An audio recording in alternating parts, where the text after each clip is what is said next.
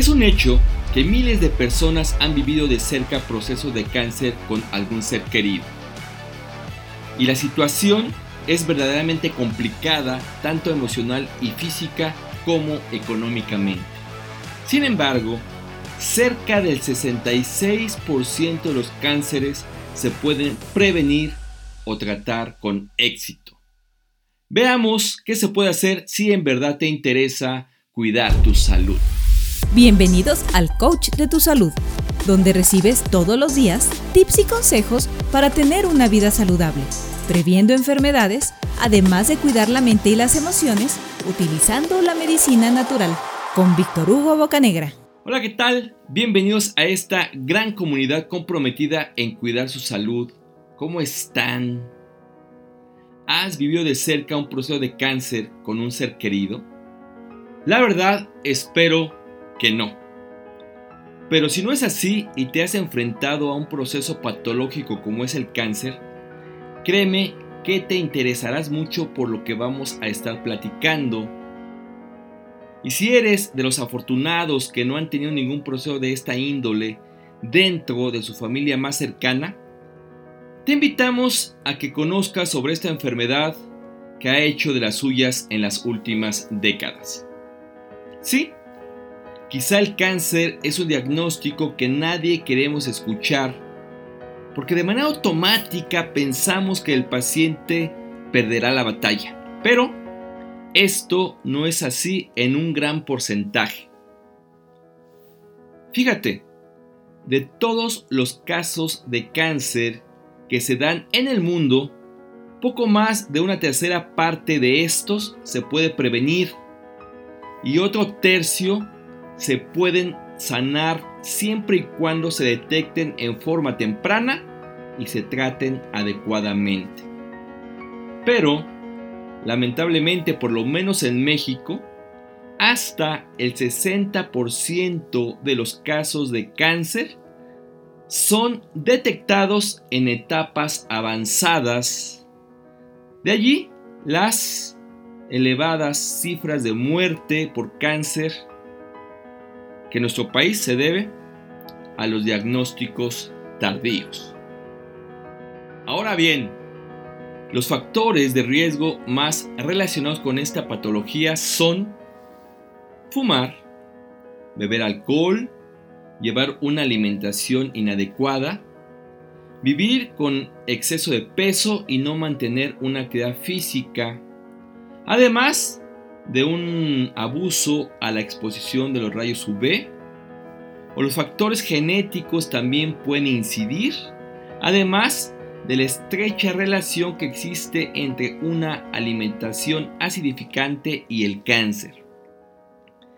El cáncer es un proceso de crecimiento y diseminación incontrolado de células y puede desarrollarse prácticamente en cualquier parte del cuerpo el cáncer de mama y cervicouterino son más frecuentes que afectan a las mujeres. En el caso de los hombres es el cáncer de próstata y pulmón. Y el cáncer de hígado y estómago impacta por igual a ambos sexos. Ya comentamos que la mayoría de estos casos llegan a atenderse en etapas avanzadas de la enfermedad y una de las características de esta patología es la multiplicación rápida de células anormales, que se extienden e invaden otros órganos del cuerpo. Por ejemplo, si se detecta el problema de cáncer en la mama, este se puede extender al pulmón.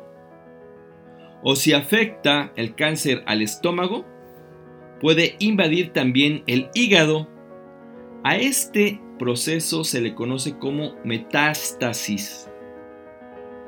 Y las metástasis son la principal causa de muerte por cáncer.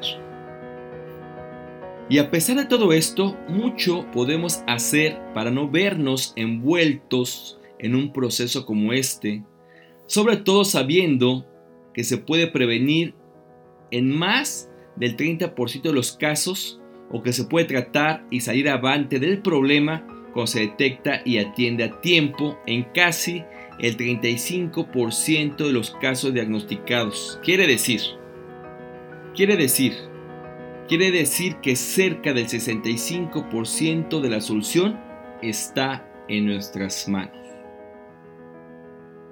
Es más, ¿qué piensas de esto? ¿Qué opinas que más del 30% de los casos de cáncer se puede prevenir? ¿Qué piensas que casi el 35% de los casos de cáncer tratados a tiempo pueden sanar? ¿Qué sientes al saber que más del 65% de los cánceres pueden tener una mayor esperanza de curación? En realidad, gran parte de la solución de verdad está en nuestras manos. Y si bien es cierto que un complemento alimenticio no compensa los malos hábitos de vida que pueden provocar un cáncer, si nos aportan nutrientes para proteger nuestro organismo. Un ejemplo muy claro son los hongos medicinales que han demostrado ser una barrera importante para evitar la aparición de tumores les platicaré brevemente de tres que considero son de los más sobresalientes. El primero es el shiitake, un hongo nutrimedicinal. Es el más conocido y cultivado en el mundo, siendo el número uno en producción. Esto no solo por su capacidad nutritiva, sino también por su gran poder medicinal. El shiitake activa la producción de células inmunes. Con esta acción mejora la resistencia hacia las enfermedades de nuestro cuerpo. Quiere decir que el propio organismo nos defiende para evitar caer enfermo, para evitar ser atacado por un agente patógeno. Este hongo tiene propiedades antitumorales que incluso algunas universidades en Japón han informado que el shiitake es eficaz en tratamientos de cáncer. El segundo hongo a destacar es el maitake. Los japoneses lo conocen como hongo danzante, pero más allá de eso es un suplemento especialmente indicado para pacientes con cáncer de mama el maitake contiene un polisacárido capaz de bloquear la reproducción de células cancerosas y fortalecer el sistema inmunológico. Sus beneficios se conocen desde el año 2009, fecha en la que se realizó un ensayo clínico en un centro de cáncer allá en Japón, donde se obtuvieron datos y resultados positivos. El tercero, el tercero es el hongo lindsay, también se llama reishi o ganoderma. Esta seta logra arrastrar, eliminar sustancias nocivas precancerígenas, evitando su absorción y facilitando la expulsión, la saca del cuerpo.